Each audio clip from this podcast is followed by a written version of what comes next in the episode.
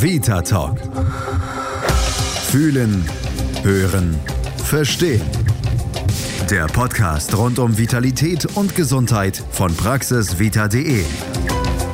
Mit Antje Radünz.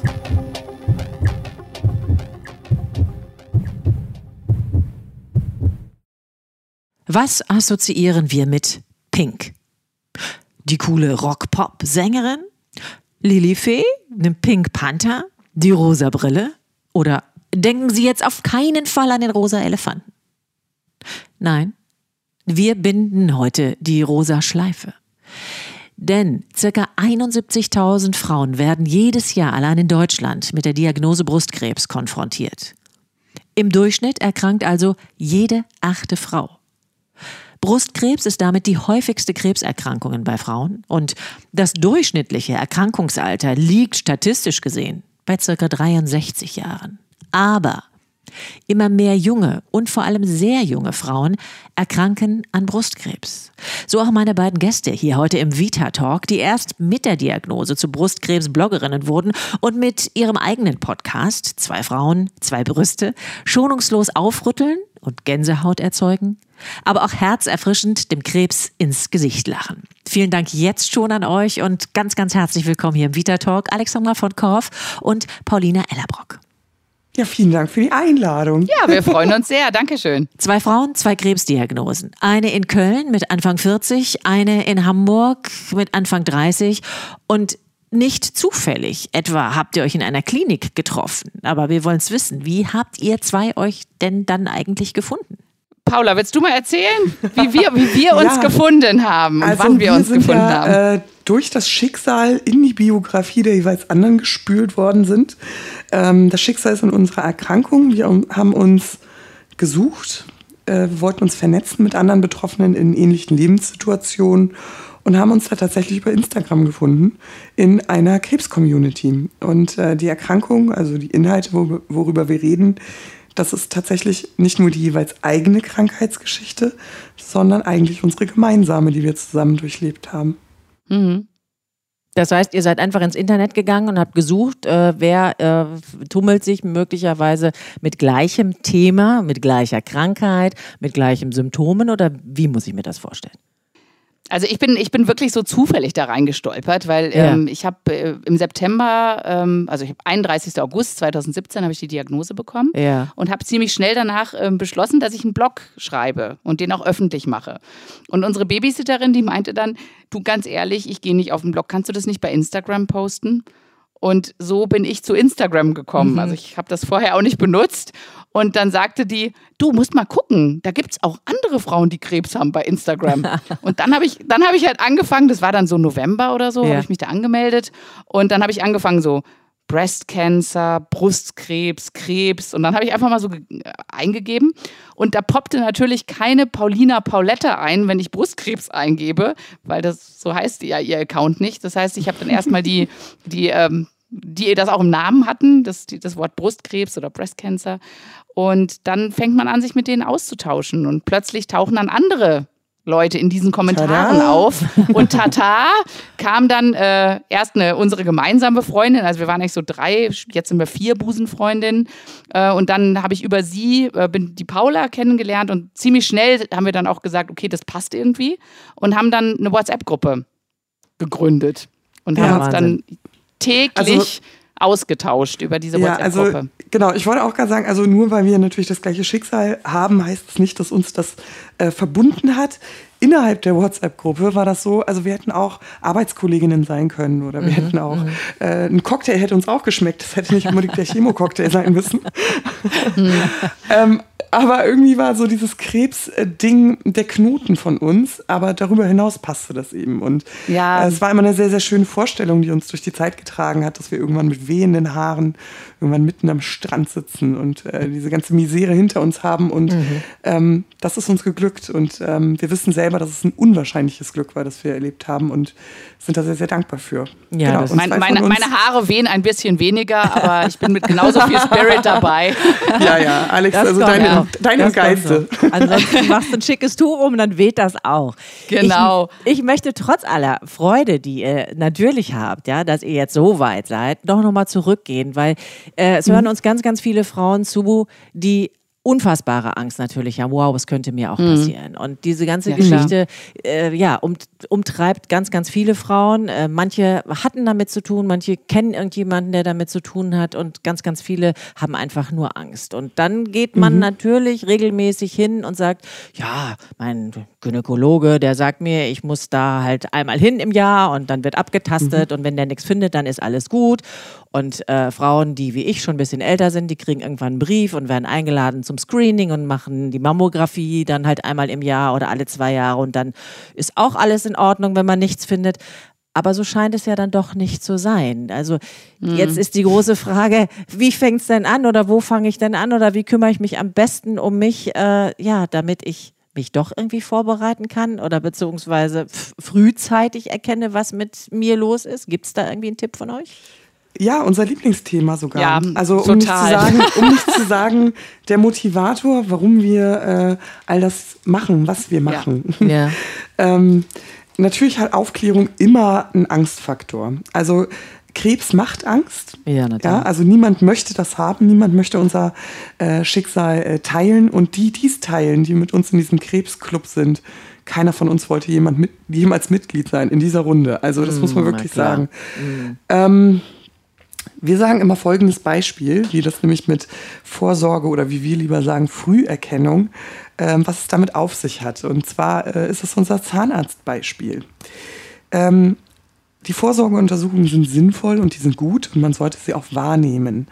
Ähm, aber beim Zahnarzt ist es ja doch so, nur weil ich hoffentlich einmal im Jahr zur Kontrolle gehe, schützt es mich ja nicht davor, zwei Monate später vielleicht doch ein Loch im Zahn mhm, zu haben.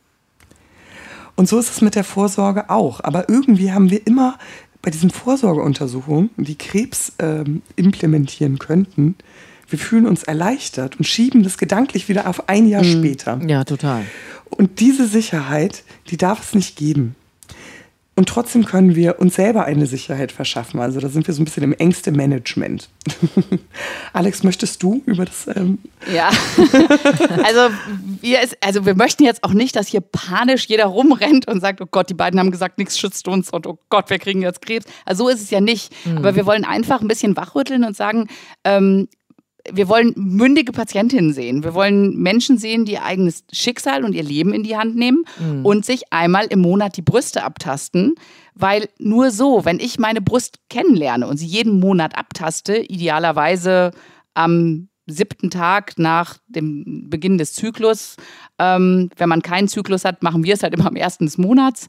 Aber halt in regelmäßigen Abständen sich einfach die Brüste abzutasten. Vom Schlüsselbein, äh, die Brust bis unter die Achseln, mhm, ähm, ob es mhm. irgendwelche Veränderungen gibt. Und von Monat zu Monat, natürlich gibt es da auch Knubbel oder so, aber dann lernt man das einfach kennen und sagt, okay, das habe ich letzten Monat schon gedacht, das wäre was, das ist eine Rippe oder so, das kenne ich jetzt schon. und so lernt man sich dann ein bisschen kennen. Yeah. Und wenn es dann nämlich mal irgendwie eine Veränderung gibt, yeah. dann kann man ganz schnell zum Arzt gehen und sagen, hey, da ist irgendwas, können Sie mal drauf gucken, ähm, das, das kommt mir irgendwie komisch vor.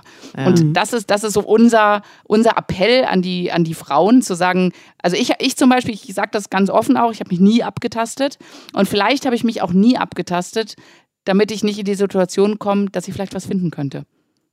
Und mhm. das wiegt man sich ja auch in so einer falschen Sicherheit, ne? dass man sagt so, okay, wenn ich nicht hingucke, dann ist da auch nichts. Mhm. Und das ist es ja eben nicht, ne? weil Zeit ist wirklich der Faktor, der hier kriegsentscheidend ist. Und je mhm. früher mhm. so ein Knubbel entdeckt wird, ähm, je besser stehen auch die Chancen, dass man das halt in den Griff bekommt. Und bei Brustkrebs ist es halt nun so, dass äh, immerhin äh, 80 Prozent, äh, bei 80 Prozent die Geschichte gut ausgeht. Ja. Aber ja. Ne, man weiß nie, auf welcher Seite dieser Statistik man steht. Und deswegen ist äh, Zeit schon mal was, was ganz, ganz wichtig ist. Ja, dennoch ist es ja so, im Durchschnitt erkrankt, ich glaube, wie heißt es, jede achte Frau an Brustkrebs. Ja. Jetzt kann man ja. sagen, naja, im Verhältnis zu vielen anderen Krebsarten ist das immer noch relativ wenig. Ich finde aber trotzdem, es ist viel mhm. genug, als dass man dringend und ständig darüber reden muss und das auch ständig in die Öffentlichkeit tragen muss, dass es ja jeder von uns passieren kann. Und jetzt habt ihr gesagt, naja, gut, abtasten ist das eine.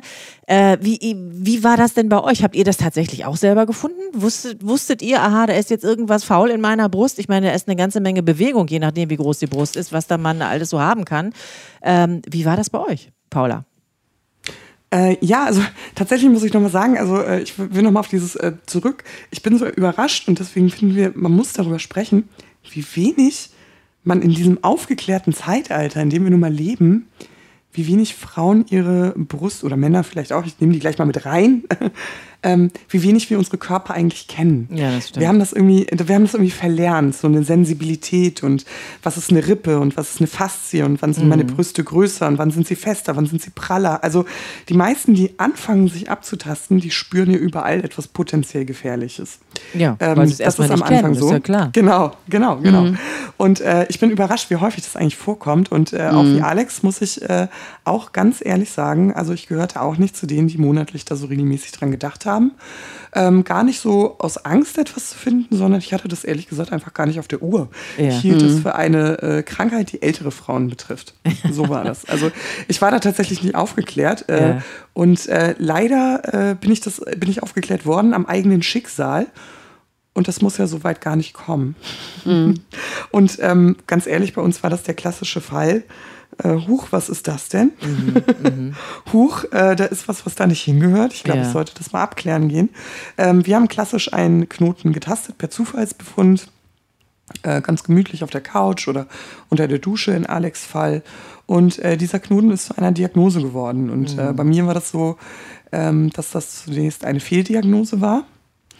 Ähm, und als Zyste diagnostiziert äh, worden ist oh, und ich ein großes Glück hatte, dass ich auf mein Bauchgefühl gehört habe und ähm, da hartnäckig in der Abklärung geblieben bin. Und ähm, ich wundere mich immer noch, was ich da für ein Glück hatte, war eigentlich meide ich Ärzte. Ja.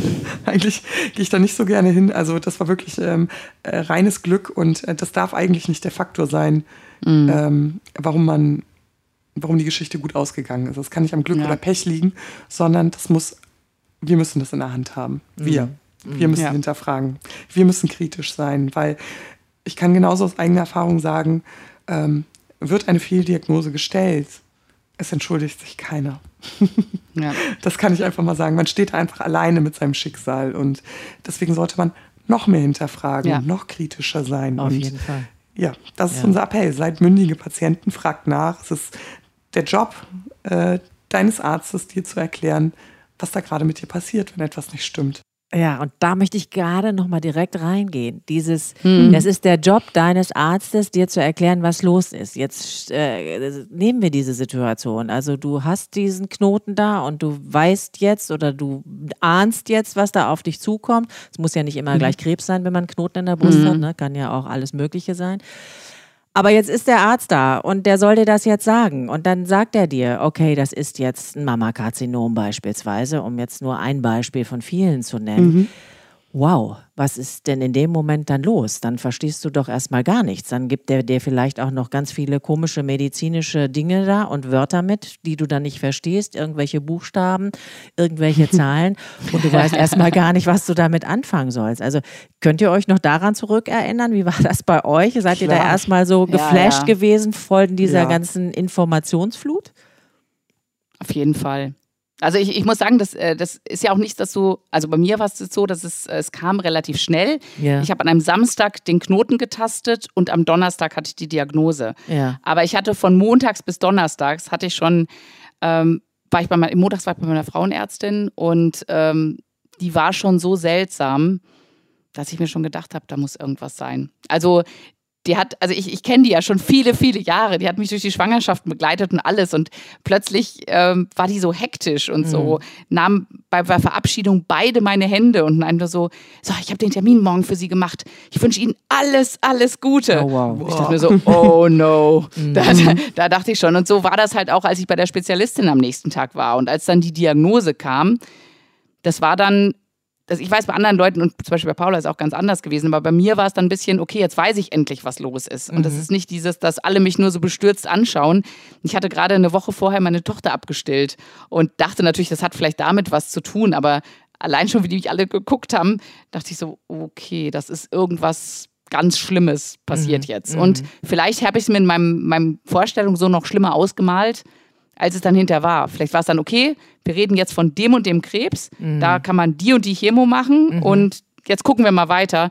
War für mich dann, ähm, ja, ich musste natürlich auch erstmal ein bisschen zwei Sachen googeln von diesen Zahlen und Buchstaben und so, was die mir da erzählt haben ja. mit der Diagnose. Natürlich, aber ähm, da war, da war es für mich dann so ein bisschen, okay, jetzt, jetzt ist es greifbar. Jetzt weiß ich äh, zumindest, mit was ich es zu tun habe, grob. Mhm. Und es ist nicht mehr undefiniert und es ist nicht mehr, oh je, vielleicht ist mein ganzer Körper voll mit Metastasen oder so. Mhm.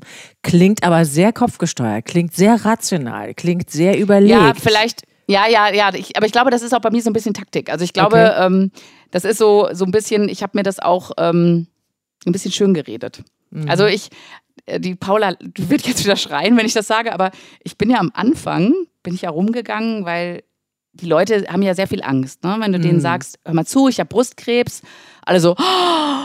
Und mhm. die sind, und du willst irgendwie den Leuten diese Angst auch nehmen. Mhm. Und vielleicht wollte ich es im gleichen Zuge mir selber auch nehmen, dass ich dann gesagt habe, direkt so, ey, müsst ihr euch keinen Kopf machen, es ist nur Brustkrebs.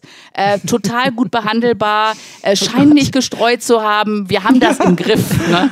Und, und ich, ich habe gesagt, vielleicht, klar, ich wollte die Leute beruhigen, aber vielleicht ja. wollte ich mich auch damit ein bisschen beruhigen mhm. und es mir vielleicht so ein bisschen schönreden. Und ich mhm. äh, sage, ich sage nie wieder und überhaupt nicht mehr nur und Brustkrebs in einem Satz. Nein, nein, das gibt, das gibt es in meinem Wortschatz. Nicht, nee, nee. nee also das, dafür habe ich, hab ich ganz ekelhafte Seiten dieser Krankheit kennengelernt ja, und natürlich. ganz schreckliche Schicksale und ähm, ja, ich, ich, ich war damals noch sehr wahrscheinlich klischeebehaftet auch, was Brustkrebs ist und ist doch der pinke Krebs und so. Und das habe ich jetzt äh, nicht am eigenen Leibe, aber am Schicksal vieler, vieler Mitbetroffenen, die auch viele nicht mehr unter uns sind, mhm. das erlebt, dass ich das nie, nie wieder sagen würde. Mhm. Mhm. Naja, aber wie du schon sagst, vielleicht war es auch einfach eine Behelfsmethode, ne? zunächst erstmal mit Total. der Schocksituation ja. umzugehen. Paula, bei dir scheint es anders gewesen zu sein. Ja, ich, ich bin ja äh, in, also ich war ja, äh, also zunächst muss ich einmal sagen, also ähm, normalerweise ist es so, während du beim Frauenarzt sitzt, äh, der wird dir nicht sagen, äh, übrigens, wir machen hier schnell einen Ultraschall, Sie haben ähm, Brustkrebs.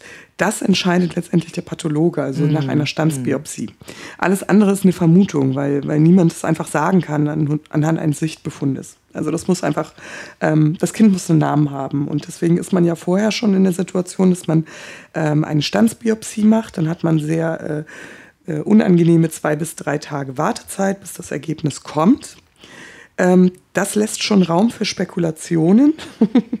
war bei mir aber nicht so. Also ich war so sicher, dass äh, mich das gar nicht betreffen könnte, weil wie könnte das sein? Ich war ja 30 Jahre alt, niemand mhm. aus meiner Familie hatte Krebs. Wo soll denn das auch herkommen? Ach, ich hatte ja auch eine große Brust. Meine Güte, da ist ja mal irgendwer sein. Also ich habe mir das in der Hinsicht schön geredet, dass ich mir so sicher war, dass da nichts passieren konnte. Mhm dass ich mir die Diagnose äh, gar nicht, ich wollte ja gar nicht persönlich hin, weil ich hatte ja auch keine Zeit. So, ist klar. Das ich jetzt in der Arztpraxis. ist nicht so wichtig. ja, das war jetzt, lag jetzt nicht auf dem Weg und ach, man muss ja auch zum Kindertouren. Ich habe gesagt, wissen Sie was, dann lassen, Sie, doch, dann lassen Sie uns doch telefonieren. Und äh, ich saß im Büro, das werde ich nicht vergessen. Also jetzt naht sich auch der Jahrestag meiner Diagnose und ähm, wie ich so im Büro sitze, kriege ich da auch regelmäßig diese Flashbacks wieder. Deswegen ist das Gefühl gerade so präsent, das ich äh, damals hatte. Mhm. Ich saß im Büro und ich rief den Arzt an und äh, das Gespräch lief folgendermaßen ab. Er bat mich zu sich in die Praxis. Äh, und ich sagte, Entschuldigung, wir hatten das doch anders vereinbart. Äh, Habe ich Krebs? Und dann sagte er, ja, Sie können gerne heute noch kommen oder gleich morgen früh. Äh, kommen Sie doch einfach, ich würde Sie so gerne persönlich sprechen. Und dann wurde ich ein bisschen zickig. Dann habe ich gesagt, Entschuldigung, habe ich jetzt Krebs, ja oder nein? Das mhm. ist eine ganz klare Frage, die er ja bejahen musste, weil es ist ja so gewesen.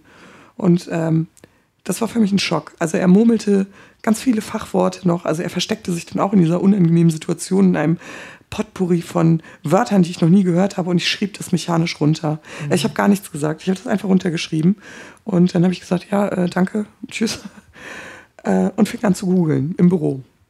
Mhm. Und das war eine ganz schlimme Situation, weil mhm. ich habe da keine Hoffnung gesehen. Ähm, ich habe da keine Hoffnung gesehen, weil Dr. Google ein schlechter Arzt ist und äh, Dr. Google etwas ähm, sehr schnell kaputt macht, was ich noch gar nicht aufbauen konnte. Und das war Hoffnung. Und Dr. Mhm. Google machte alles noch schlimmer.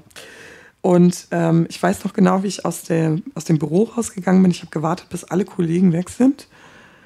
Bin rausgegangen und musste meine Eltern anrufen. Und ich wusste, dass ich meinen Eltern das nicht mitten ins Gesicht sagen kann. Mhm. Ich, hab, ich als euer Kind habe Krebs. Ich wusste, dass ich das nur machen kann, wenn etwas um mich herum geschieht, damit ich mich zusammenreißen kann. Und äh, ich habe die in der Bahn angerufen und habe denen das mitgeteilt. Und das waren schlimme Momente. Ähm, das waren schlimme Momente, das meinem Mann mitzuteilen am selben Abend. Das waren schlimme Momente, äh, das zu sortieren. Und ich habe mich sehr alleine gefühlt in einem mhm. Chaos. Mhm. Und ähm, ob das ein Schock war, vielleicht war das ein Schock. Ähm, das war auch ganz sicher ein ganz schlimmes Schlüsselerlebnis, muss ich wirklich sagen. Aber vor allen Dingen war es für mich überhaupt nicht irgendwann, ich konnte das gar nicht glauben, wie mir das passieren konnte. Mhm. Ich war noch mitten in der Chemo und bei jedem Türklingeln habe ich gehofft, dass die Onkologie samt dem Brustzentrum mit einem riesigen Blumenstrauß vor meiner Tür steht und sagt, ups, Proben vertauscht, sie haben gar keinen Krebs. Ach je, ja Gott, das kann ja mal passieren. Mhm. Aber das ist nicht passiert. Also es stand niemand vor meiner Tür. Und das fand ich immer so ähm, surreal. Also ich stand doch mitten im Leben und ich war nicht krank und bis auf diesen Knubbel in der Brust hatte sich nichts angedeutet. Und das mhm. finde ich so krass, dass du von einer Sekunde auf die nächste mit einem Anruf zu einer schwerstkranken Patientin wirst. Das ist für mich immer noch so ein Moment, ich kann das gar nicht vergleichen. Viele sagen, sie sind vom, vom LKW überrollt worden oder mhm. sie sind, sie fielen und fielen und fielen, aber ich wurde halt noch nie von einem LKW überrollt, Gott sei Dank, und ich war mhm. auch noch nie real in so ein tiefes Loch gefallen, aber vielleicht ist es mit so einer Hilflosigkeit, Fassungslosigkeit, so könnte ich das am ehesten noch beschreiben. Traurigkeit, Perspektivlosigkeit, das sind alles Gefühle, die irgendwie auf einmal aufploppen und die man gar nicht so wegstecken kann, mhm. wo die gerade so hin. Man kann die gar nicht wegsortieren. So, sie sind dann plötzlich da. Wie macht glaube, man denn an solchen Punkten weiter? Ich meine, genau an solchen Punkten, klar, es ist doch völlig nachvollziehbar. Ich sitze hier auch mit Gänsehaut und denke mir, ja, ja, genau. So muss sich das mhm. wohl anfühlen. Und dann denkt man sich, oh Gott, oh Gott, oh Gott, oh Gott, wenn das so war, wie geht es denn dann weiter? Wo kriegt man dann die Kraft her? Wo kriegt man dann den Optimismus her? Und wie kriegt man den Glauben daran, dass die nächste Chemo auf jeden Fall hilft? Wie macht man das, Alex? Ähm, ja, also ich, ich bin da in meiner, meiner sag ich mal, naiven äh, Rangehensweise, ähm, habe ich mich so ein bisschen, ich habe es mir schön geredet. Und ich bin, bin rangegangen wie an so ein, so ein Projekt bei der Arbeit ich bin wirklich, ich habe mir so eine To-Do-Liste gemacht, so, mhm. weil du hast ja am Anfang, wie bei vielen Diagnosen, hast du erstmal sehr viele Arzttermine und ähm, Krankenhausbesuche und du musst zum Chemogespräch und, und ich habe die alle so abgetickt, eins nach dem anderen und habe mir einen großen Ordner geholt und da kommen die ganzen Sachen rein. Ähm, so eine Ziehharmonika-Ordner war das und habe ich immer schön meine ganzen Papiere rein und habe äh, brav äh, meine, meine Häkchen gemacht hinter meinen ganzen To-Do-Kästchen. Mhm. Das, das hat mir zum Beispiel sehr geholfen, einfach strukturiert ran, ranzugehen. Und ähm, ein wichtiger Punkt noch, was, was mir eben einfiel, was so eins der ersten Gefühle war, dass ich dachte, oh je, ich glaube, ich bin die einzige Frau in meinem Alter mit kleinen Kindern, die Brustkrebs hat. Mhm. Weil, wie die Paula das gesagt hat, ich kannte nicht eine einzige Person in meinem Freundes- oder Bekanntenkreis, die Brustkrebs hatte. Mhm. Bis auf meine Oma, aber das kam bei ihr auch erst so im Alter. Und ich, ich hätte nie im Leben, hätte ich gedacht, dass ich überhaupt ähm, das haben könnte. Und als ich es dann hatte, habe ich gedacht, okay, ich habe es, aber ich kenne niemand anders, der das hat. Ja, und deswegen war es halt so erfrischend, dass wir uns ja. gefunden haben. Auch ja. in der Situation mit kleinen Kindern, ähm, fast zur gleichen Zeitpunkt die Diagnose. Und plötzlich triffst du in den sozialen Medien mehr und mehr und mehr und mehr dieser Frauen, die alle in deiner Situation sind. Ja. Und das tut unheimlich gut. Ja, und also so schlimm es ist, ne? Ja, wollte ich gerade sagen, denn ja. es ist ja wirklich schlimm. Ja. Du stehst da und du bist erstmal mit dieser Diagnose beschäftigt und du bist erstmal völlig geplättet und äh, hast sicherlich auch eine Riesenportion Angst und zeitgleich weißt du, äh, Moment, ich bin ja noch Mutter, ich habe da ja noch zwei mhm. kleine Mäuse mhm. oder einen oder wie auch ja. immer, wie viele, äh, für die muss ich irgendwie da sein und für die muss ich durchhalten. Mhm. Also äh, mhm. wie seid ihr denn durch dieses Wirrwarr gegangen? Unser Wunderpunkt, unser, unser aller, aller wundester Punkt. Gut, dass wir drüber reden. Gut, dass wir drüber reden. ja, ja, ja, ja. Also, ja. Ähm, das ist nicht so einfach. Also, äh, wir sagen immer, ähm, unsere Geschichte, unsere Krebsgeschichte ist erzählt, hoffentlich. Ja. ja. Äh, das wissen wir nicht. Ähm, aber es gibt genau eine Sache, die, die blüht noch nach. Und ja. das sind Schuldgefühle. Ja. Also wir haben, also um nicht missverständlich zu klingen, die Kinder sind das Beste und gleichzeitig das Schlimmste, was uns während der Erkrankung mhm. passiert mhm. ist. Weil okay. das Beste in dem Sinne ist, sie haben natürlich äh, eine Tagesstruktur erwartet und sie haben uns mobilisiert und äh, mhm. sie haben ähm, unsere Krankheit äh, mussten wir strukturieren, um den Alltag unserer Kinder stabil zu halten. Das mhm. war uns immer wichtig. Mhm. Und das haben wir geschafft, würde ich sagen. Ja. Und trotzdem ist es so, man hat einfach unfassbare Schuldgefühle, die bis heute anhalten. Mhm. Natürlich können wir nichts für unsere Erkrankung. Und natürlich ist es so, dass wir alles gegeben haben, ähm, um da wieder rauszukommen. Und alleine deswegen, Alex, ich lobe uns mal an dieser Stelle, haben wir eigentlich diese Auszeichnung Bad Mom gar nicht verdient. Und trotzdem sind die Gefühle da. Ja, aber wir geben sie uns ja selber. Also ja, ja, das ist klar. ja das, das Problem. Aber, aber nichtsdestotrotz mhm. muss man einfach sagen, also ähm, es wird immer so von den Kindern erwartet, also wir möchten auch den Kindern eine Stimme geben. Äh, viele sagen, Mensch, also Kinder, die stecken das so, äh, die stecken das ganz anders weg als Erwachsene. Und ich muss ganz ehrlich sagen, nein, das war, egal wie wir es drehen oder wenden, auch für unsere Kinder ein schlimmes ähm, ähm, Ereignis, das mhm. sich vielleicht irgendwann erst zeigen wird. Die Auswirkung dessen können wir heute nicht absehen. Ähm, ja. Weil wenn sie verstehen, was Krebs ist und wie gefährlich ja. das ist, also sie waren ja noch sehr, sehr klein, ähm, hatten auch keine Berührungspunkte zu der Krankheit. Vielleicht taucht es wieder auf. Und es ist einfach so, wir mussten viel abschlagen. Wir konnten nicht so, wie wir wollten. Auch für die Kinder war es eine Umstellung. Also das äh, muss man einfach sagen, Schwimmbad mm. ging nicht, mm. Playdates waren schwierig. Die Kinder mussten sich äh, vielleicht auch in unserer Abwesenheit für unsere Frisuren äh, erklären. Sie mussten vielleicht sagen, die Mama ist äh, auf Reha wegen dem Krebs oder die Mama ist wieder im Krankenhaus oder mm. ähm, meine Mama hat eine Steckdose, damit meinen sie den Port, wo, wo wir unsere Chemotherapien bekommen haben. Also sie haben ja auch versucht, die Situation, die wir ja selber kaum verstanden haben, vielleicht ihren Freunden mitzuteilen und zu erklären oder mhm. Außenstehenden. Und das ist ähm, eine schwierige Situation, weil die das natürlich mit einer kindlichen ähm, Art getan haben, wie wir es ja auch wollten. Aber die Reaktionen darauf sind vielleicht ganz andere gewesen. Ne? Also ja. vielleicht, äh, und, und das tut einfach weh. Also wir konnten die Kinder nicht, nicht überall schützen, so wie wir das eigentlich gewohnt waren für Kinder diesen Alters. Mhm. Aber ihr werdet sicherlich von außen ganz oft gehört haben, ne? also wie ihr schon selbst sagt, ihr seid dafür nicht verantwortlich, ihr habt euch diese Krankheit mhm. nicht ausgesucht, mhm. ihr habt das Beste gegeben, was ihr machen könnt. Das ist ja das, was von außen sicherlich an euch herangetragen worden ist. Mhm. Ähm, das hilft vielleicht nicht unbedingt. Und Alex hat es ja gerade schon durchklingen lassen, indem sie gesagt hat, wir haben uns ja den Namen Bad Moms gegeben. Mhm. Und ich schwöre euch, jeder draußen Stehende würde ja niemals auf die Idee kommen zu sagen, ja, das sind ja schlechte Mütter, ja, die haben sich ja nicht gekümmert. Nein, Nein im Gegenteil. Kein Mensch würde das so sehen.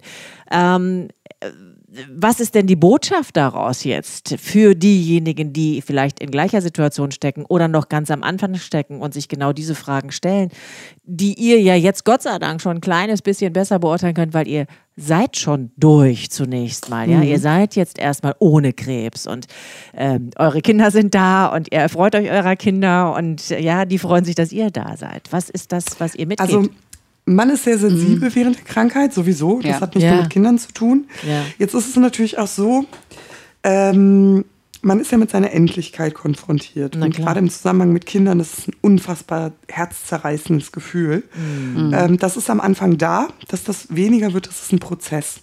Also von daher, wir verstehen euch. Das ist die erste Botschaft. Ihr seid nicht alleine. Auch wenn wir jetzt natürlich sehr tough rüberkommen und wieder im Alltag drin sind. Also wir haben uns genauso die Gedanken gemacht, was ist mit unseren Kindern, wenn wir dieses Spiel nicht schaffen. Mhm. Ähm, das ist ein ganz normales Gefühl. Und ähm, wenn dir dann dein Kind in gewissen Momenten zu laut ist, zu viele Legosteine im Bett sind, dass du einfach nur weinen möchtest, weil, weil diese Zeit einfach so schwer ist und es dir trotzdem irgendwie manchmal fehlt, dich zu kümmern. Ähm, das ist normal und das ist okay. Und ja, das tut weh. Ähm, aber es ist eigentlich für Alex fast das zusammen. Das ist hausgemacht. Also das ist in unserem ja. Kopf. Weil ja, weil das Kind ja. sieht nicht jeden Tag, also das sieht, Mama ist da und es verändert sich, aber es springt natürlich nicht, Mama schimpft jetzt, weil sie Krebs hat oder Mama möchte nicht Lego spielen, weil sie Krebs hat. Das passiert ja nicht, das passiert in unserem Kopf. Und ähm, da muss man einfach ähm, ganz, ganz stark sein, ganz ehrlich, aushalten. Ja. Ich, ich glaube, dass das Schlimme ist, dass ähm, oft gibt es ja so Situationen, wo die Kinder gar nicht leiden. Also zum Beispiel, wie du eben sagtest, so ein Schwimmbadbesuch. Wenn die dann halt nicht mit mir im Schwimmbad gehen, sondern mit ihrem Vater, mhm. dann leiden ja nicht die Kinder, weil die haben ja Spaß mit ihrem Vater im Schwimmbad. Mhm. Aber ich bin die, die zu Hause sitzt und leidet, weil ich gerne mhm. mit im Schwimmbad dabei wäre. Ja. Und dann, dann in, in dem Moment sind, also da geht es den Kindern gut und das muss man sich dann auch halt oft eingestehen. Mhm. Und mit dem Gefühl leben zu können, dass halt die Kinder schöne Erlebnisse haben und man vielleicht auch nicht dabei ist. Das fand mhm. ich auch sehr, sehr schlimm. Mhm. Aber ich, also was mir zum Beispiel geholfen hat, und da muss ich auch sagen, jeder ist total anders, ne? Mhm. Ähm, aber mir war es ganz wichtig, dass ich einen Alltag schaffe und die Routinen beibehalten, behalte mhm ohne dass ich eine tragende Rolle dabei spiele. Das mhm. heißt, ich habe eine Haushaltshilfe über die Krankenkasse bekommen. Ich habe geguckt, dass morgens der Vater die Kinder zum Kindergarten bringt. Nachmittags mhm. hole ich ab Super. mit der Haushaltshilfe. Und ich wusste, ich kann zu jeder Zeit mich einfach rausziehen aus diesem Alltag und die, die Routinen laufen weiter, auch ohne mich. Und das war mir zum Beispiel ganz wichtig, weil ich gesagt habe, ich werde nie im Leben mich um mich und meine Gesundheit kümmern können, wenn ich weiß, dass dadurch meine Kinder jetzt plötzlich, ich gucken muss, wer die abholt oder ich irgendwie die in so ein Loch fallen, dann hätte ich noch ein schlechteres Gewissen gehabt. Und das war, das war, das, das ist, finde ich, so dieser schwierige Spagat. Dieses so, sich um sich kümmern, mhm. sich auch diese einzugestehen, dass man keine Kraft hat oder so und sich ausruhen muss. Ähm, und auf der anderen Seite will man aber so gern bei allem dabei sein. Und das hat mich fast zerrissen. Und auf der anderen Seite, was auch ganz wichtig ist, das hat die Paula auch gerade gesagt, sich auch selber einzugestehen, zu sagen, mich nerven meine Kinder gerade. Mhm. Das ist, das haben, ich glaube, da haben viele Leute echt ein Problem, das auch zu sagen. Aber ich musste sagen, in dieser Dünnhäutigkeit, ich konnte, ich wollte so gerne bei ihnen sein und nach einer halben Stunde habe ich gesagt, ich kann nicht mehr. Ich kann mhm. nicht mehr. Ich kann es nicht hören. Ich kann nicht. Mhm. Ich bin genervt von meinen eigenen Kindern. Und das war ganz, ganz schlimm, sich das auch einzugestehen. Zu sagen, ich, ich gerade in der Situation. Ich, ne? Gerade in der Situation. Mhm. ist so, ich drehe durch. Wenn ich jetzt noch eins höre, ich kann es nicht, ich kann es nicht. Mhm. Das war ganz, ganz, ganz schlimm. Mhm. Ja, Aber ich, ja, es ist normal. Das passiert vielen, glaube ich. Ja, wollte ich gerade sagen. Und ich glaube, ohne da jetzt wirklich despektierlich sein zu wollen, aber ich glaube, das passiert auch ganz vielen, die nicht an Brustkrebs erkrankt ja. sind. Ja, ja diese natürlich. Situation ja. ist einfach so mhm. eine Elternsituation. Mhm. Und ich glaube, uns allen und auch unseren Kindern Kindern wäre damit geholfen, wenn wir in so einer Situation wirklich ehrlich sind und sagen, so pass auf, geht jetzt nicht, keine Ahnung, halbe Stunde später komme ja. ich wieder dazu. Also alles genau. besser als zwanghaft sich in diese Situation irgendwie einzumischen und genau. zu glauben, man müsste durchhalten. Ja. Genau, ich, und, ich glaube, genau. und bei so uns war das dieses ja. Hausgemachte, dass wir natürlich dachten, guck mal, und jetzt kann ich schon wieder nicht wegen dem Krebs. Und guck mal, jetzt bist ja. du erkrankt, hast noch so und so viel Lebenszeit, was du dir auch immer da gerade in deiner Angst zusammengesponnen hast. Und dann habe ich nicht mal die Nerven. Also natürlich, das ist einfach, also ich sage ja immer, vielleicht ähm, müssen sich Leute, die nicht betroffen sind, das nicht vorstellen, Gott sei Dank, weil wir das auch nicht in Worte fassen können, weil das einfach auch so eine Art von Selbstgeißelung ist. Also gerade ja. gerade das Kinderthema. Mhm. Ähm, vielleicht muss man sich das nicht vorstellen, weil das ist ganz schlimm, wirklich. Also es gab ganz viele Momente, wo man einfach nur geweint hat, weil man so traurig war darüber, mhm. dass man selber nicht genug war, dass man nicht die Mutter war, die man äh, sein wollte, dass die Erziehung, die man sich doch so vorgenommen hat, äh, schweifen gelassen wird, dass man nicht die Vertrauensperson vom Kind ist. Das, da habe ich sehr drunter gelitten, mhm. dass ich nicht die Hauptbezugsperson geblieben bin. Das war mein Mann.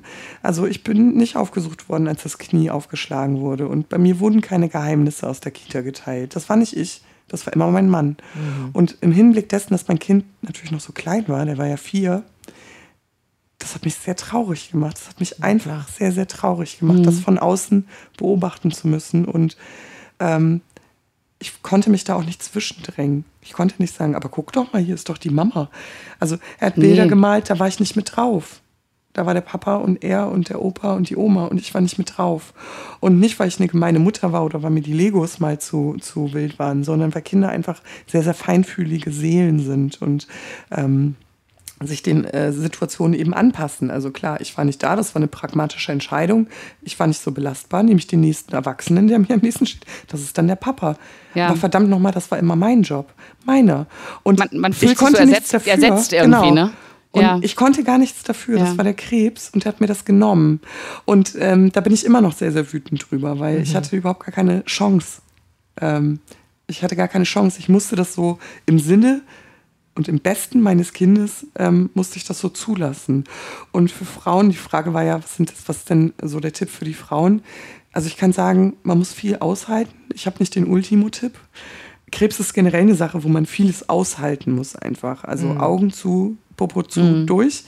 Ähm, aber es kommt wieder ich bin es wieder. Ich bin wieder auf den Bildern und äh, ich werde wieder umarmt und geherzt und gedrückt und mir werden mhm. Geheimnisse verraten und wir kichern zusammen unter der Bettdecke und ähm, das kommt wieder, aber das braucht Zeit, weil auch das sind ja Wunden, die heilen müssen und es dauert einfach bekanntlich länger ähm, als die Abnahme einer Brust. Das mhm. ist leider so. Mhm.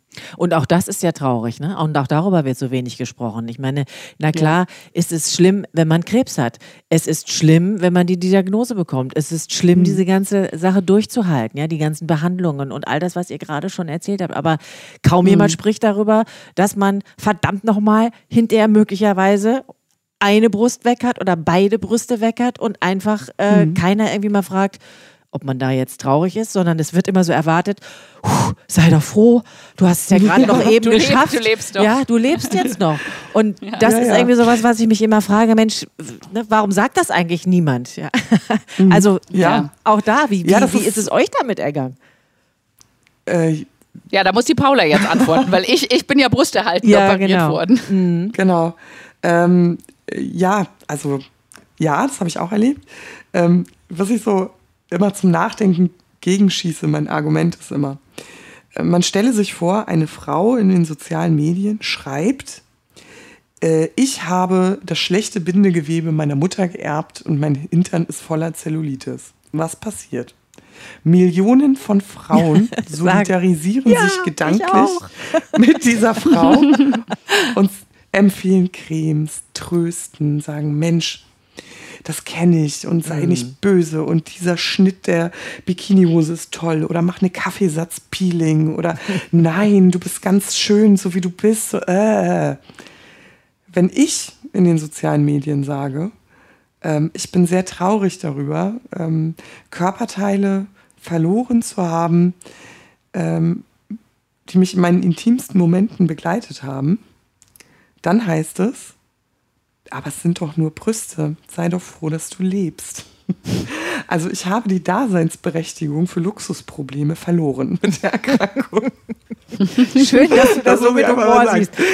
ja, ähm, deswegen, ja, ich gehe natürlich offen damit um. Das verrät ja schon der ähm, Titel unseres Podcasts. Äh, ja, das gehört dazu. Und ich bin vielleicht so ein bisschen so die feministische, das weckt so ein bisschen so eine feministische ähm, äh, ähm, Seite in mir.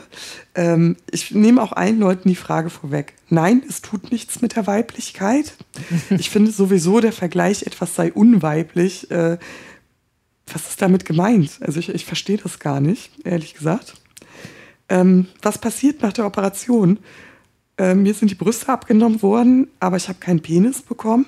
Ich bin immer noch die Frau, die ich vorher war, nämlich eine sehr, sehr dralle ähm, die sich nicht die Butter vom Brot nehmen lässt.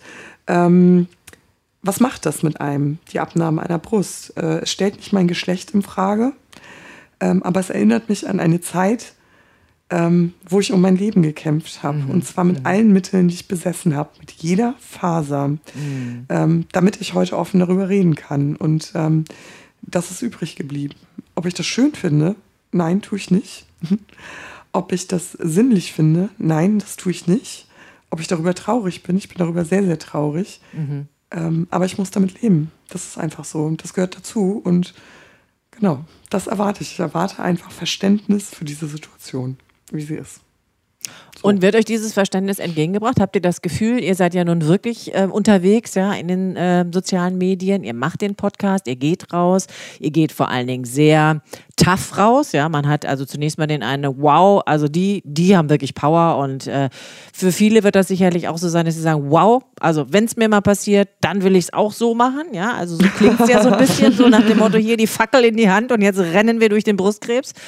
Ähm, und manche werden aber da sicherlich auch sagen, oh, wow, das schaffe ich nie, weil so stark mhm. und oh Gott, so bin ich nie, ganz bestimmt nicht. Also wenn mir das mhm. passiert, das schaffe ich alles gar nicht. Also wir sind nicht so durch den Brustkrebs gelangt. Nein, das muss nein, ich jetzt nein, mal klar sagen. Also ja. ja. muss ich mal einhaken direkt. Ne? Also das ist, wir erzählen das jetzt retrospektiv und da ja, ist das natürlich eine andere Nummer. Ne? Und natürlich kommen wir, kommen wir da auch ganz anders rüber. Aber wir ja. hatten auch, wir hatten auch sehr schwache Momente dazwischen. Och, die Gießkannen, und, wir haben äh, Gießkannen voll geweint. Ja, mhm. ja. Also das sind ja sehr, sehr demütige und verletzliche, verletzliche Momente, in denen man ist, wenn man die Erkrankung hat. Ähm, rückblickend ähm, ist das anders. Das ist ein Prozess. Und äh, ich kann versichern, das sagen ganz viele, ich könnte das nicht, äh, wie ihr damit umgeht und äh, Wahnsinn und wie stark. Ich versichere wirklich, ich kenne keine Frau, die geduckt durch diese Erkrankung gegangen ist. Ja. Keine mhm. einzige. keine einzige ist daran zerbrochen. Keine einzige. Also, wie passiert das? Das ist irgendwie in uns wir mussten das nie abrufen, weil wir noch nie in so einer Situation gewesen sind. Und es sind sehr, sehr viele Gießkannen voll geweint worden und mhm. äh, wir waren sehr wütend auch. Und ähm, wir wussten auch manchmal nicht, äh, wie es weitergeht. Und ich sage auch ganz ehrlich, auch manchmal ähm, hatte ich auch die Hoffnung nicht, von der es doch heißt, dass man die nie aufgeben sollte. Mhm, mhm. ähm, das passiert, ja. Ähm, und trotzdem berappelt man sich wieder. Und das ist bei jeder Frau passiert. Irgendwann wow. kommt dieser Kampfsaumodus. Der ist einfach da, der ist in uns und darauf muss man vertrauen. Also ich kann nur sagen, vertraut darauf. Ihr musstet das noch nie im Leben aufrufen. Ähm, aber wenn ihr es aufrufen müsst, ist es da. So. Mhm. Mhm. Und hattet ihr zwischendurch, ihr habt euch ja sehr schnell gefunden. Also ihr habt ja gesagt, ihr habt schnell mhm. angefangen im Internet, dann habt ihr euch schnell gefunden. Äh, mhm. Jetzt ist aber trotzdem mein Krebs nicht dein Krebs und dein Krebs ist nicht mhm. mein Krebs. Ja. Also jeder hat ja so seinen eigenen Krebs. Ähm, mhm. ist es denn immer hilfreich? Habt ihr, habt ihr die Erfahrung gemacht, dass es für alle Frauen und damit wäre das ja auch irgendwie, finde ich, ein netter Tipp oder ein Ratschlag irgendwie an diejenigen, die sich möglicherweise jetzt erstmalig damit beschaffen, äh, befassen. Ist es denn ein guter Tipp, sich wirklich zu vernetzen? Habt ihr das Gefühl gehabt, dass das ganz schnell für euch Kraft gegeben hat oder Zuversicht gegeben hat oder einfach nur dieses Gefühl, ey, du bist eine von ne, uns Vieren und wir gehen mhm. da jetzt gemeinsam durch? Ich glaube, es ist eine Typsache. Ich, ich, ich würde mal sagen, pauschal, ich glaube, das kann jedem nur helfen. Mhm. Aber da, ich bin natürlich auch ein anderer Typ als vielleicht andere Leute. Mhm. Ich glaube nur, was, was so schön ist, wenn man sich halt vernetzt, dass man eben am Anfang, wenn man denkt, man steht da ganz alleine und das Umfeld versteht einen plötzlich nicht mehr, mhm. weil ich plötzlich mit Wechseljahrsbeschwerden zu tun habe, wo ja. alle gerade ihr zweites Kind bekommen haben. Mhm. Ähm, wenn ich sage, wie eine Chemo ist oder wie es mir emotional geht. Und dann treffe ich andere Frauen, die genau in der gleichen Situation sind und die gerade genau das Gleiche fühlen und denken.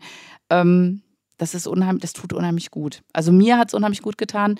Ich würde mal denken, dass es den meisten Leuten gut tut, aber wie gesagt, da muss jeder seinen eigenen Weg finden. Das ist mhm. so wichtig in dieser Krankheit, dass, äh, dass man sich nicht äh, auf andere Leute hört, was denen gut getan mhm. hat, sondern dass man einfach für sich selber ähm, entscheidet, genau. möchte ich für mich alleine sein? Mhm. Möchte ich mich verbinden? Wie möchte ich damit umgehen? Möchte ich keinem was erzählen? Möchte ich es rausschreien in die ganze Welt? Das sind alles individuelle Entscheidungen. Und mhm. das ist ganz, ganz, ganz wichtig, dass man nur auf sich selber hört und auf niemand anderen. Und ich würde auch sagen, also es ist ja keine Einbahnstraße. Also man kann sich ja mhm. zu jedem Zeitpunkt vernetzen. Man muss ja nicht am Tag der Diagnose sagen, äh, hallo, ich bin die und die und ich habe äh, übrigens Brustkrebs. Äh, wie geht's, wie ist bei euch? Ja. Genau. Also der Zeitpunkt ist ja nie zu spät. Man kann mhm. natürlich auch mit einer Chemo anfangen. Oder ich hatte bei der Reha zum Beispiel Frauen, die, die, ach, die fühlten sich plötzlich bei der Reha so verbunden im Schicksal und da mhm. wurden Taschentücher gezückt beim Abschied und da wurde mhm. geweint, weil sie das erste Mal auf ähm, andere Frauen in ihren Lebenssituationen getroffen sind. Und mhm. in der ganzen Erkrankung waren sie ganz alleine.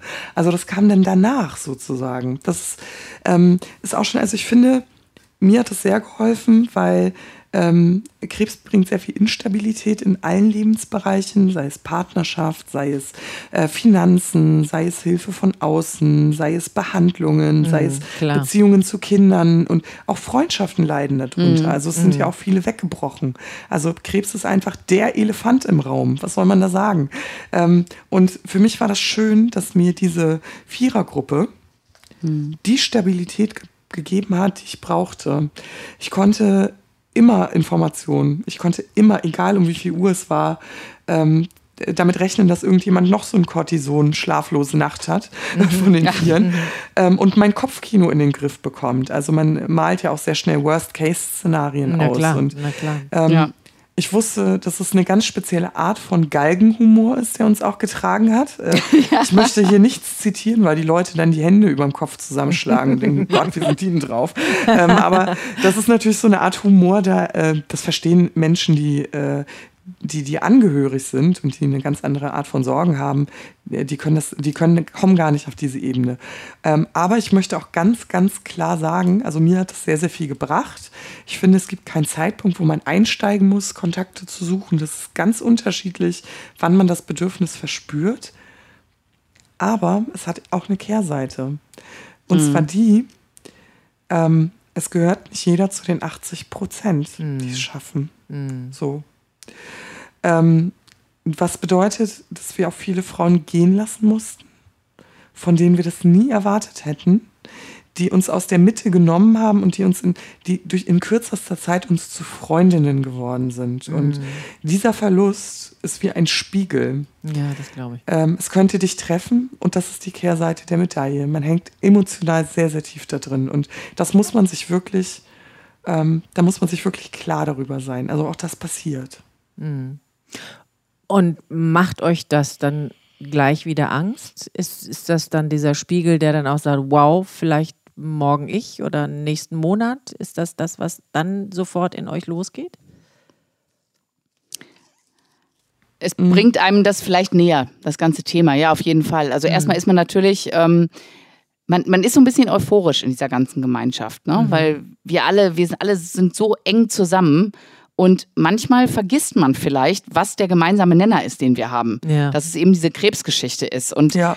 und das wird einem plötzlich so schlagartig wieder ähm, klar, dass ja, es ist der Krebs, der uns alle verbindet. Und ja, jetzt sind schon wieder zwei gestorben. Und ähm, A ist es, weint man natürlich um die Freunde. Ähm, wenn die Kinder haben, zerreißt einem das Herz. Mhm. Aber natürlich denkt man auch an, die eigen, an, die, an das eigene Schicksal dabei und denkt, okay, guck mal, bei dir könnte es genauso schnell gehen. Mhm.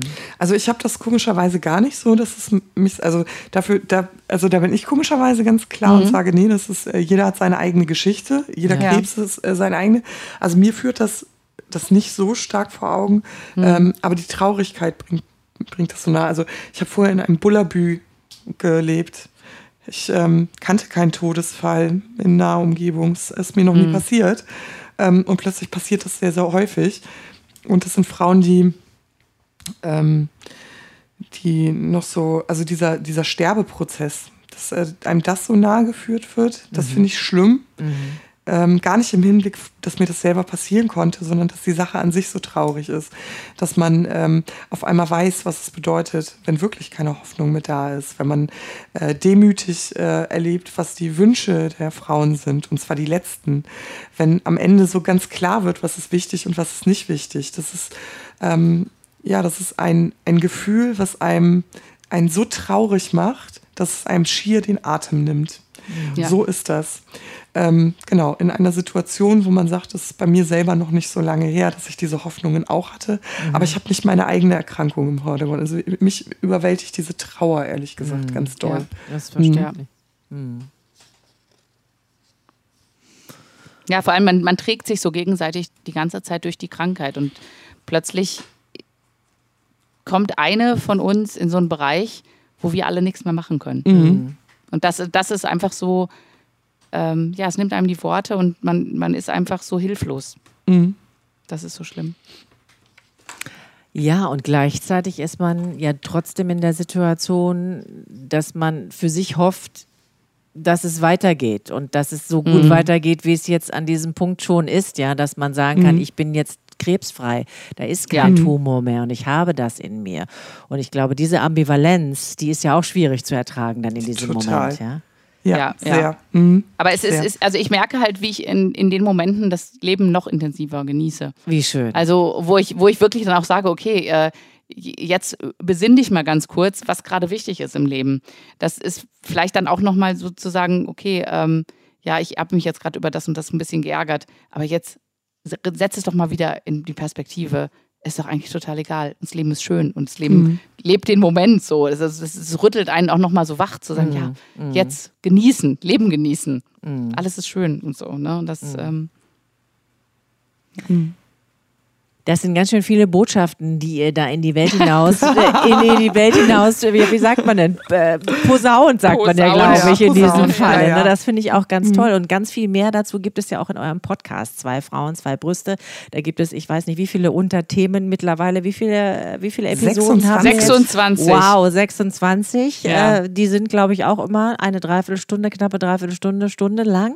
Genau. Also alles rund um das Thema. Ne? Da sind ja so viele Themen, die ihr da anschneidet, was wirklich wirklich absolut toll und hörbar ist.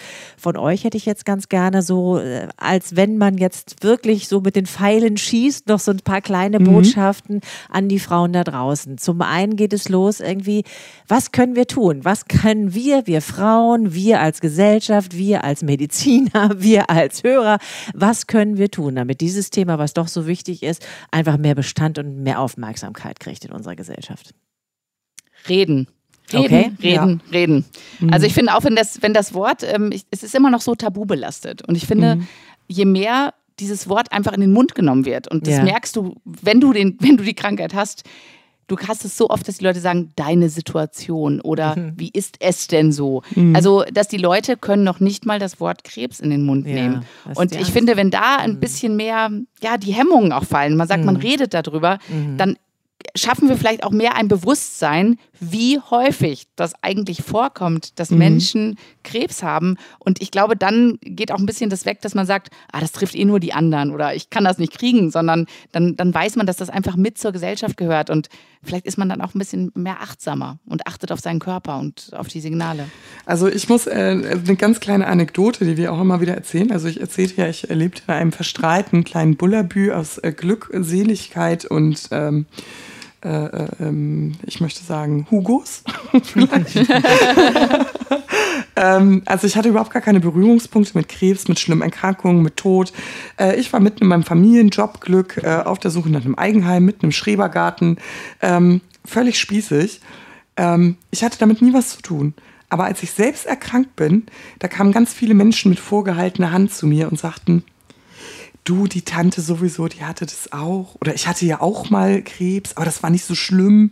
Also es kamen ganz viele aus so einer Duckhaltung hervor. Mhm. Äh, und ich stellte fest, Moment, ähm, Bullabü ist nicht gleich Bullabü, Freunde. Warum habt ihr das nicht gesagt? Mhm, mhm, ähm, weil das nicht salonfähig war, weil Leute sich äh, schäm, geschämt haben ja. vielleicht oder weil man darüber einfach nicht spricht. Und ich habe mich immer gefragt, warum nicht? Jeder zweite von uns macht äh, im Laufe seines Lebens eine Krebserfahrung durch. Das ist mhm. nicht immer mit Chemotherapie verbunden. Das heißt, wir müssen doch so viele sein, die in irgendeiner Art und Weise angehörig sind. Wo seid ihr? Sprecht darüber. Euch ja. ist was Schlimmes passiert und ähm, ich finde, man muss sich nicht schämen, weil keiner was dafür kann. Keiner hat sich das ausgesucht. Das ganz bestimmt nicht, aber ich glaube, es liegt ja. noch immer so dieses Tabu der Sexualität nochmal drauf. Ne? Das ist so ähnlich wie ein Prostatakrebs, da reden die Männer auch nicht gerne drüber oder man redet da auch nicht so drüber. Bei Frauen sind es dann die Brüste, die dann wieder in diesen Bereich hineinreichen und vielleicht redet man deswegen noch weniger drüber. Aber das, das wollen wir jetzt verändern. Also geredet haben ja. wir ja schon. ja. ganz, ganz viel, das tut ihr auch. Paula, was fällt dir sonst noch ein? Was müssen wir sonst noch dringend tun? Äh, wir müssen auf uns achten.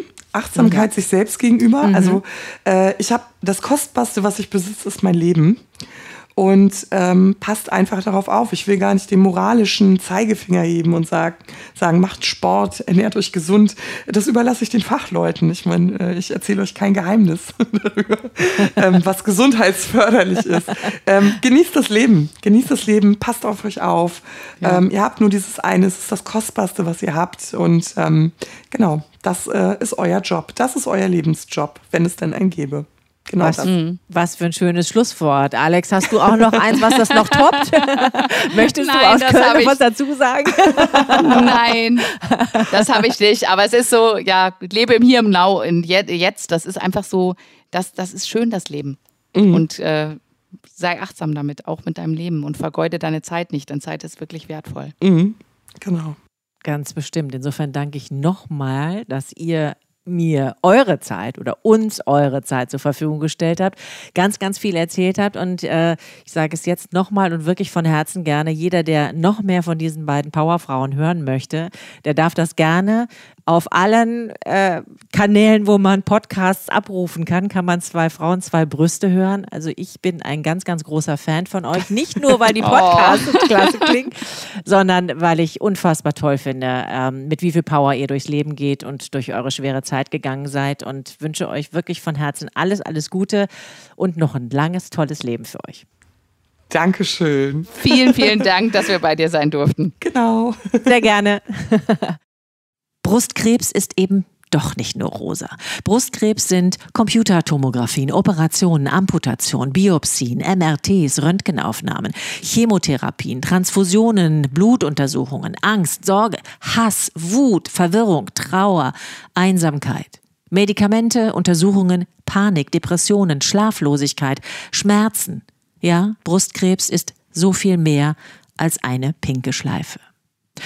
Aber wir haben es in der Hand. Einmal im Monat die Brüste abtasten und regelmäßig zur Früherkennung, spätestens ab Mitte 20. Mädels, fasst euch an. Ich bin Antje Radüns, wünsche allen Betroffenen viel Kraft und Zuversicht. Passt gut auf euch auf. Vita Talk. Fühlen, hören, verstehen. Der Podcast rund um Vitalität und Gesundheit von praxisvita.de. Ihr habt Fragen oder kennt vielleicht einen interessanten Krankheitsfall? Dann mailt uns an podcast.praxisvita.de. Schatz, ich bin neu verliebt. Was? Da drüben. Das ist er. Aber das ist ein Auto. Ja, eben. Mit ihm habe ich alles richtig gemacht. Wunschauto einfach kaufen, verkaufen oder leasen. Bei Autoscout24. Alles richtig gemacht.